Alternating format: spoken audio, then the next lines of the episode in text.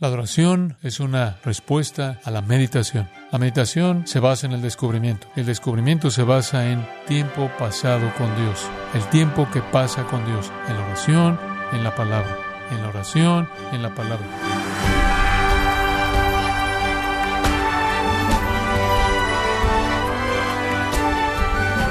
Nos gozamos con su sintonía en gracia a vosotros con el pastor John MacArthur. Las iglesias que ponen su enfoque en hablar en lenguas y cautivar audiencias con sanaciones y milagros, consideran que están alabando a Dios en el Espíritu. Sin embargo, nos preguntamos si es esto lo que Jesús se refería cuando dijo que adoraríamos en espíritu y en verdad. Bueno, el día de hoy, el pastor John MacArthur, en la voz del pastor Luis Contreras, nos ayudará a identificar los errores que hay acerca de alabar en espíritu en la serie Adoración verdadera en gracia a vosotros. Cuarto capítulo de Juan. El Evangelio de Juan, capítulo 4, en nuestro texto, versículos 20 al 24. Jesús aquí está conversando con la mujer de Samaria, la mujer que encontró junto al pozo. Y en medio de su plática surge el tema de la adoración. Entonces ella habla en el versículo 20. Nuestros padres adoraron en este monte. Y vosotros decís que en Jerusalén es el lugar donde se debe adorar. Jesús le dijo, Mujer, créeme que la hora viene cuando ni en este monte ni en Jerusalén adoraréis al Padre. Vosotros adoráis lo que no sabéis. Nosotros adoramos lo que sabemos porque la salvación viene de los judíos, mas la hora viene y ahora es cuando los verdaderos adoradores adorarán al Padre en espíritu y en verdad. Porque también el Padre tales adoradores busca que le adoren. Dios es espíritu, y los que le adoran en espíritu y en verdad es necesario que adoren. Pero ¿qué significa adorar en espíritu? Esto se refiere al espíritu humano. Básicamente se refiere a la persona interior. Usted debe adorar de adentro hacia afuera. Está hablando de glorificar a Dios desde adentro, desde adentro. Ahora, permítame darle lo que creo que es una ilustración muy hermosa de esto en el Salmo 51. Puede simplemente escucharlo, escríbalo como referencia. En el Salmo 51, David viene con lo que voy a llamar la adoración del arrepentimiento. Pero él dice en el versículo 15, y creo que esto es tan maravilloso, oh Señor, abre mis labios y mi boca proclamará tu alabanza. Porque no deseas sacrificio, de lo contrario lo daría. No te agradan los holocaustos. Los sacrificios de Dios son un espíritu quebrantado. Un corazón quebrantado y contrito, oh Dios, no despreciarás. David dice, sé que no quieres las cosas externas, sé que ese no es el punto, eso fue solo un símbolo del hecho de que tú quieres el corazón. Y por eso te pido esto, abre mis labios y mi boca proclamará tu alabanza. Ahora, ¿sabe lo que eso me dice? Eso me, eso me presenta un hombre cuyo corazón está lleno de alabanza y todo lo que necesita es abrir su boca y saldrá.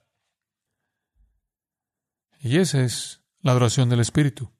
Eso es cuando está adentro. Y David dice, mis circunstancias son tales que simplemente no tengo la fuerza para abrir mi boca. Si tú tan solo abres mi boca, todo va a salir a la luz.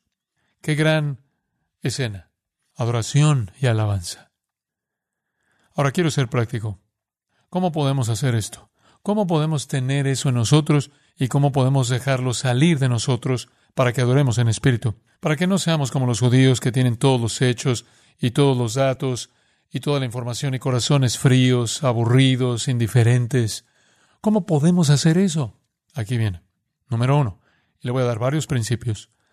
En primer lugar, debe poseer el Espíritu Santo. Debe poseer el Espíritu Santo. Antes de que usted pueda adorar a Dios en su espíritu, el Espíritu Santo tiene que estar allí para impulsar eso. Porque nadie, 1 Corintios 2 dice, conoce las cosas de Dios sino el Espíritu de Dios. Y si usted no tiene el Espíritu de Dios dentro de usted, impulsando su corazón, motivando su corazón, limpiando su corazón, instruyendo su corazón, no va a suceder. No se puede adorar a Dios sin que Dios energice en su espíritu esa adoración. Y eso es solo básico. Ese es el resultado final, obviamente. Esa es la médula, obviamente. Tiene que ser redimido, tiene que ser salvo. Y cuando es salvo, el Espíritu Santo viene a vivir en su corazón. Y el Espíritu Santo lo señala a Dios, lo señala a Dios, lo pincha, lo empuja, lo instruye, lo purga para que adore. Ese es su ministerio. Entonces todo comienza con el Espíritu Santo residente. Usted no puede afirmar el Señorío de Cristo. Usted no puede adorarlo como soberano a menos de que el Espíritu Santo lo incite usted y recibe el Espíritu Santo usted al recibir a Jesucristo como Salvador y Señor, entonces comienza allí. Vea su corazón. Si tiene problemas para adorar, tal vez no sea salvo. Digo, tal vez la razón por la que se aburre en la iglesia y tal vez la razón por la que está listo para irse en media hora, tal vez la razón por la que está listo para perderse la iglesia en su totalidad es porque simplemente no puede adorar. Y la razón por la que no puede adorar es porque el Espíritu Santo no está en usted incitando su corazón. Es una pregunta apropiada, ¿no es cierto? Y tiene que preguntárselo a sí mismo. Vamos a una segunda. El segundo principio, y creo que es muy importante, es que los pensamientos deben estar centrados en Dios. Los pensamientos deben estar centrados en Dios. Y eso es muy simple, pero es algo muy profundo. La adoración es un desbordamiento de una mente renovada por la verdad de Dios. Contemplar a Dios es el detonante que pone en marcha la adoración. Es el motor que hace girar el volante que energiza la emoción. Usted debe estar pensando pensamientos de Dios. Ahora puedo traducirlo en una palabra muy conocida y esa es la palabra meditación. La adoración verdadera surge de la meditación. La meditación. Ahora olvide todo lo que haya escuchado del mundo acerca de la meditación trascendental o de cualquier otro tipo. Permítame decirle lo que significa la meditación. Significa, ¿está listo para esto? Es enfocar toda su mente en un tema. Eso es básicamente todo. Enfocar toda su mente en un solo tema. Esa es una definición de MacArthur, pero creo que funciona. Meditar es enfocar toda su mente en un tema. Ahora, si se le dificulta, es bastante normal. Es difícil hacer eso, ¿no? Hombre, vivimos en un mundo distraído. Un mundo distraído. ¿Sabe? Tenemos hoy, solo por nuestra exposición a los medios y todo, más cosas en nuestro cerebro de las que creo que hay. Digo, estamos expuestos a tantas cosas, todo está tan desordenado que nuestra capacidad de atención es muy limitada, muy limitada. Pero meditar es concentrar toda su mente en un tema. Y déjeme decirle algo. Esa es la clave para la adoración eficaz. Sin lugar a dudas, su razón, su imaginación, su emoción se concentran totalmente en una realidad. Si retrocedemos desde ese paso, tal vez usted obtenga un entendimiento más profundo. ¿Está listo? La meditación se basa en la información. Si usted va a estar pensando en un tema, tiene que tener un tema en que pensar, ¿verdad? Eso me parece básico. Tiene que tener algo en qué pensar. Así que escuche, le voy a dar una palabra y es una palabra que debe escribir en algún lugar justo en el frente de su mente para que nunca lo olvide. La mejor, la más pura, la más verdadera, la más maravillosa y bendita meditación se basa en descubrir, descubrir, descubrir. En otras palabras, usted descubre una gran verdad acerca de Dios. Y luego usted comienza a meditar en esa verdad, hasta que cautiva cada elemento de todo su proceso de pensamiento. Y lo que hace es que comienza a edificar en usted esta adoración. Y cuando alguien le da la oportunidad y se reúne con los santos redimidos de Dios y abren sus labios, simplemente sale. Pero no sale si no está ahí cuando llega o cuando usted comienza a buscar el adorar. Así que podemos retroceder un paso antes de eso. La adoración es una respuesta a la meditación. La meditación se basa en el descubrimiento y el descubrimiento se basa en... ¿Está listo para esto? Tiempo pasado con Dios tiempo pasado con Dios, el tiempo que pasa con Dios en la oración y en la palabra, en la oración y en la palabra, alimentando, alimentando, alimentando. Tristemente, vemos la oración como una forma de obtener cosas. Y creo que hace mucho tiempo que perdimos su elemento de comunión, de simplemente vivir en la conciencia de la maravillosa presencia de Dios y tener comunión con Él allí. Mire, Jesús reprendió a sus discípulos. Él atacó a sus discípulos de esta manera. Él dijo, tienen ojos, pero no ven, y tienen oídos, pero no oyen. En otras palabras, su forma de pensar es tan superficial que son aburridos. Digo, si vienen aquí y están aburridos, puedo sugerirle que ese no es un comentario sobre el sermón o la música, ese es un comentario sobre su corazón. Digo, si usted no tuviera nada más, si no valiera la pena escucharme, lo cual puede ser el caso, si nada de lo que hay aquí valiera la pena escuchar, solo para que escuchara las verdades sobre Dios que surgen y meditar en ellas, sería el momento más estimulante de su vida. ¿Lo ve? ¿Ve lo lejos que estamos de eso? Eso nos golpea de inmediato como algo en lo que nunca pensamos. Ahora, queremos hacer todo lo que podamos para presentar la palabra de Dios de una manera que es significativa. Digo, el peor sacrilegio que puede hacer es aburrir a la gente con la Biblia. Si va a hacer eso, entonces no enseña la Biblia. Enséñale un personaje de un cuento y abúrralos con eso, pero no los aburra con la Biblia. Eso es un sacrilegio. Es asombroso cuántas personas pueden hacer eso, cuántos maestros y predicadores pueden aburrir a la gente con la Biblia. Qué cosa tan horrible hacerle a la Biblia, la cosa más fabulosa del mundo. Digo, me emociona, como bien sabe. No entiendo cómo la gente puede evitar tener esa emoción, pero la emoción me llega en el proceso de descubrimiento. Descubrimiento. Y cuando voy a la palabra de Dios y paso tiempo hablando con el Señor y le abro mi corazón y empiezo a ver un pasaje y lo veo más profundo y muéstrame, Señor, lo que quieres que vea y entro ahí y empiezas a meditar y empiezas a pensar en eso y de repente descubres una verdad tremenda que satura tu mente entonces de eso viene el gozo desbordante y la alabanza a Dios. Spurgeon dice, ¿por qué algunas personas están a menudo en un lugar de adoración, sin embargo no son santas? Es porque descuidan sus armarios. Aman el trigo, pero no lo muelen. Quieren el grano, pero no salen al campo a recogerlo. El fruto cuelga del árbol, pero no lo arrancan y el agua fluye a sus pies, pero no se bajan a beberla. Mire, hemos sido arraigados y cimentados en Cristo, pero qué tan profundo crecen nuestras raíces y qué tan hermoso parece nuestro fruto tiene que ver con cómo meditamos en el proceso de descubrimiento de la maravillosa verdad de Dios. Ese es el gozo. Es difícil para nosotros meditar, ¿verdad?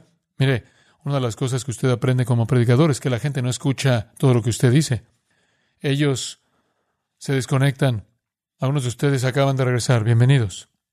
Digo, usted sabe, está redecorando su sala o está caminando por los pasillos de una tienda viendo qué se quiere poner o está pensando cómo cerrar ese gran negocio la semana próxima o pensando en el viaje que usted va a hacer o está pescando en algún lugar o jugando golf o simplemente está haciendo todo tipo de cosas en su imaginación y de vez en cuando algo lo sacude. O su esposa le golpea las costillas o sale algo que lo sacude o vuelve a concentrarse, o tal vez dije algo que lo llevó a un pensamiento y el Espíritu Santo lo persiguió un poco en el pensamiento y está pensando en eso, y luego de repente vuelve y se conecta de nuevo. Por eso repito, porque tengo que mantenerlos al tanto, ¿ve? Sigo dando la bienvenida a la gente todo el tiempo que estoy hablando. Mire, es muy difícil para nosotros meditar, es muy difícil para nosotros aislar nuestras mentes en un tema, y es una disciplina en la que tiene que entrenarse para poder hacerlo. Y pienso en estos chiflados que aprenden a sentarse en medio de una masa rebosante de humanidad en la India y contemplan su ombligo durante días sin distracciones y me pregunto por qué los cristianos no pueden pensar en Dios sin ser distraídos. Así que todo comienza con el Espíritu Santo residente, pensamientos centrados en Dios que surgen de la oración y el estudio de la Biblia y el descubrimiento. Y a partir de ese descubrimiento surge la meditación y de esa meditación la adoración. Y puedo hacerlo muy simple, sin descubrimiento no hay meditación. Sin meditación no hay adoración. Y si viene aquí con un corazón lleno de descubrimientos que obtuvo en su propio estudio, o lo aprendió de alguien y lo meditó y lo hizo suyo, va a descubrir que cuando su boca se abre, brotará con alabanza. Ahora hay otro principio.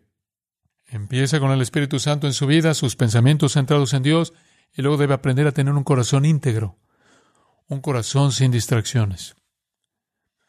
Salmo 86. Quiero tomarme un momento para que vea el Salmo 86. Es solo una gran verdad en un principio. En el versículo 5, David comienza a adorar a Dios y dice en el Salmo 86, 5, porque tú, Señor, eres bueno estás dispuesto a perdonar.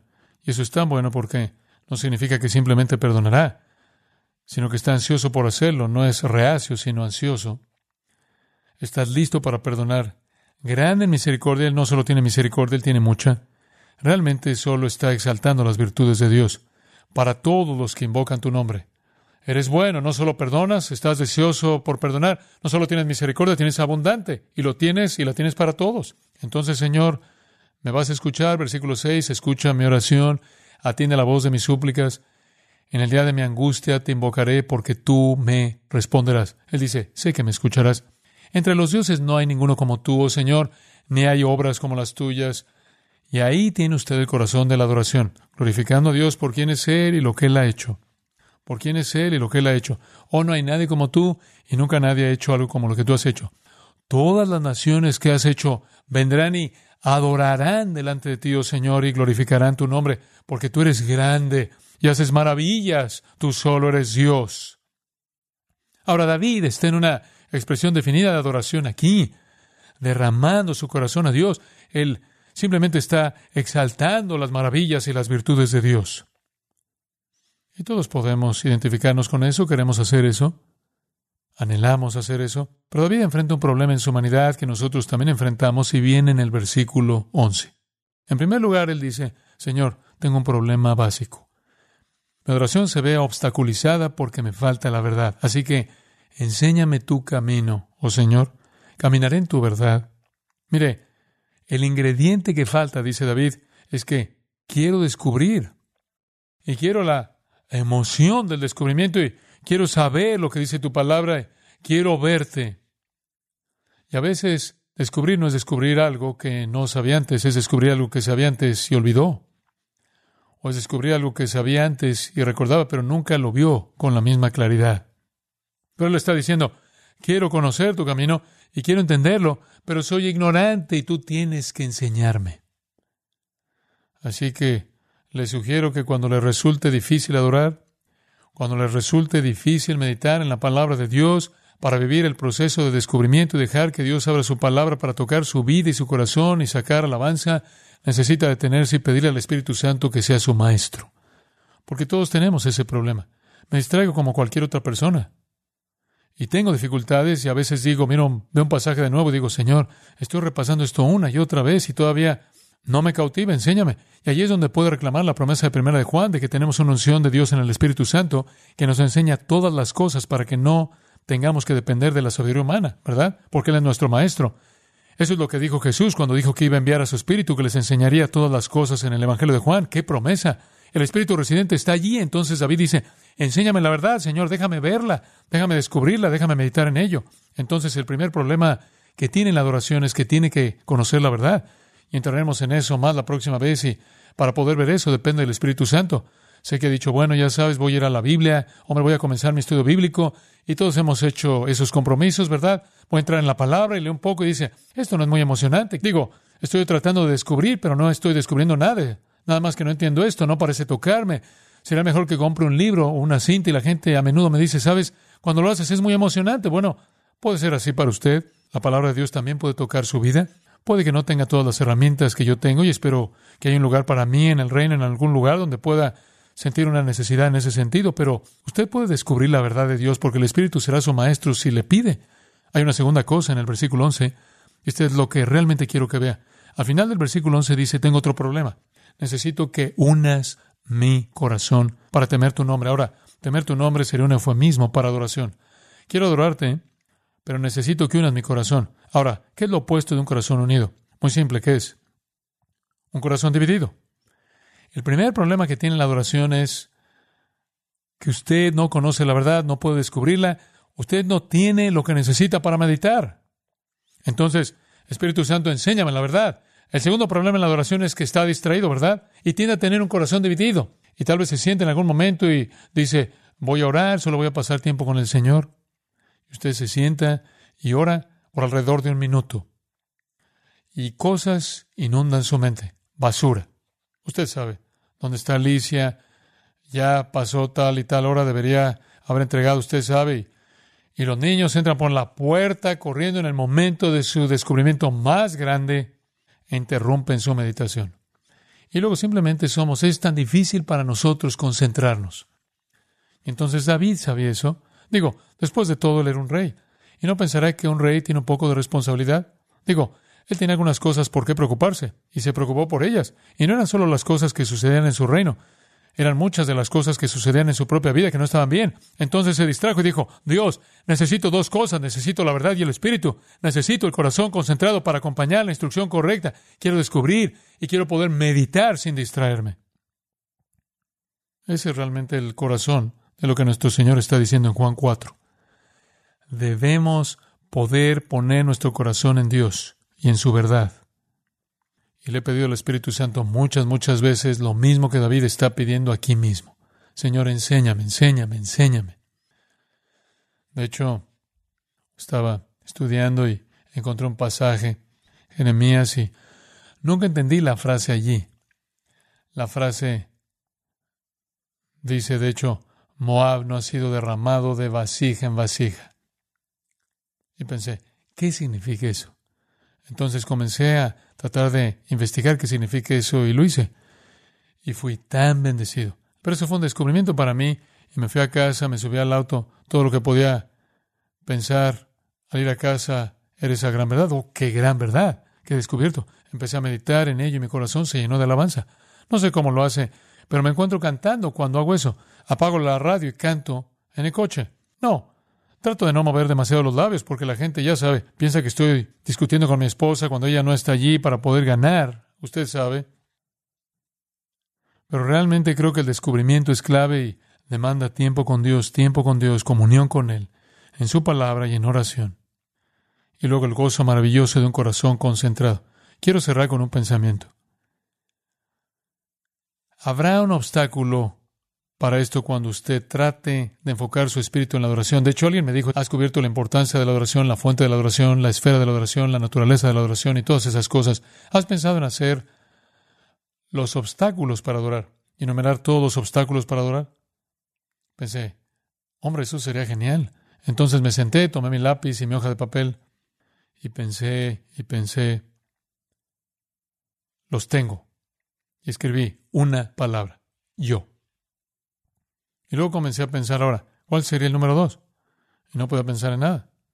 me senté allí durante mucho tiempo y nunca pensé nada más. Solo hay un obstáculo para adorar. Es cuando usted se pone delante de Dios. Eso es todo. Es decir, usted puede venir en todo tipo de paquetes, pero lo que estorba su adoración es cuando usted se coloca enfrente de Dios. Mire, cuando tiene que hacer lo que usted quiere hacer para cumplir sus deseos, y es por eso que no tiene tiempo para descubrir, o tiempo para orar, o tiempo para la meditación, o tiempo para la adoración.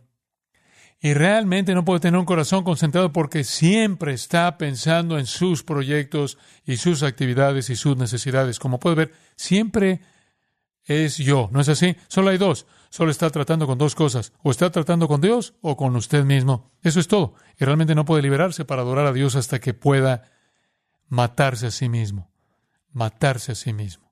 O solo tiene que deshacerse de usted mismo en el proceso y perderse en adorar a Dios. El yo siempre está en el camino. Y creo que tal vez el problema más grande que tenemos con nosotros mismos es que muy a menudo nosotros que estamos comprometidos con las cosas correctas realmente se reduce al hecho de que somos demasiado flojos para hacer el esfuerzo. Somos tan indulgentes con nosotros mismos que no nos gastamos en cavar profundo para recoger el agua, como dijo Spurgeon, para arrancar el grano y por eso perdemos. Una de las grandes experiencias de mi vida corta ha sido leer el libro de Stephen Charnock llamado La existencia y los atributos de Dios. Es un libro de unas 700, 800 páginas. Le lleva, una, le lleva toda una vida digerirlo. Todo lo que son todos estos pensamientos acerca de Dios, ideas ricas y profundas. Y en un momento dice en este libro, pretender rendir homenaje a Dios y tener la única intención de beneficiarme a mí mismo es más bien burlarse de Dios que adorarlo. Cuando creemos que debemos estar satisfechos en lugar de que Dios sea glorificado, colocamos a Dios por debajo de nosotros mismos e imaginamos que Él debe someter su propio honor a nuestro favor. Fin de la cita. Y ese es el obstáculo para adorar. Usted se coloca a sí mismo, sus necesidades, sus ventajas, sus bendiciones y lo que sea por encima de Dios. Amados, seamos libres para venir y adorar a Dios. Y cuando nos reunamos en la asamblea de su pueblo redimido y nuestra boca esté abierta, que salga el torrente de alabanza por la meditación y el descubrimiento para que nuestro espíritu interior le rinda adoración a Él. Ahora, la próxima vez vamos a hablar sobre el lugar de la verdad y cómo establece las bases para la adoración correcta. Oremos. Hemos enfrentado algunos pensamientos prácticos, nuestro Señor, y sabemos que tú nunca nos revelas tu palabra para mantenernos a distancia o para meditar o contemplar, sino para actuar siempre en consecuencia.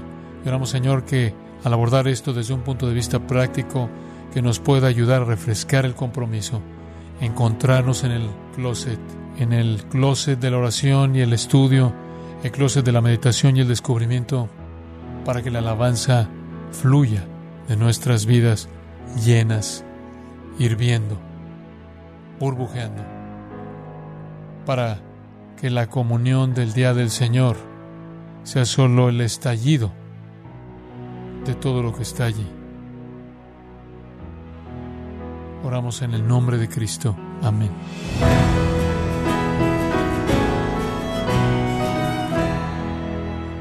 Pastor John MacArthur nos ha enseñado que necesitamos tener corazones que, transformados por la verdad del Evangelio, puedan así ofrecer adoración genuina. Estamos en la serie Adoración Verdadera en gracia a vosotros.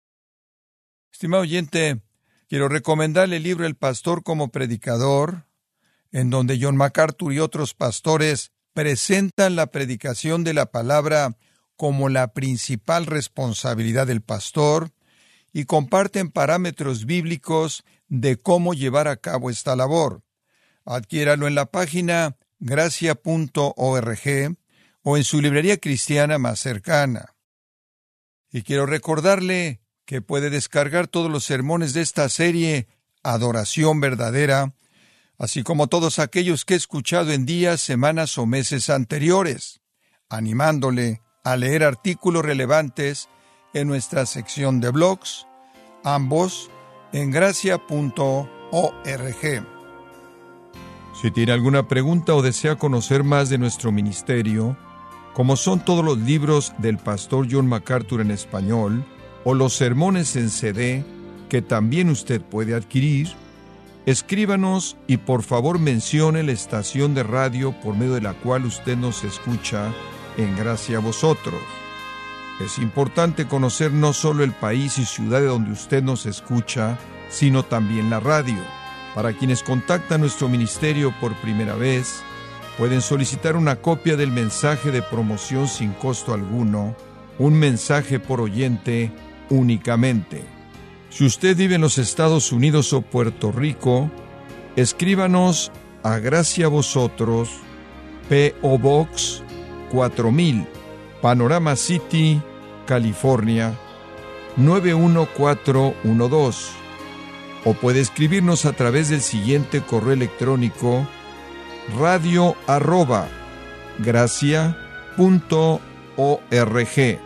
Esto ha sido todo y en nombre de John MacArthur y del personal de este organismo, queremos darle las gracias por su tiempo y sintonía, invitándole para que nos acompañe en la próxima edición y juntos desatar la verdad de Dios un versículo a la vez, aquí en Gracia a Vosotros.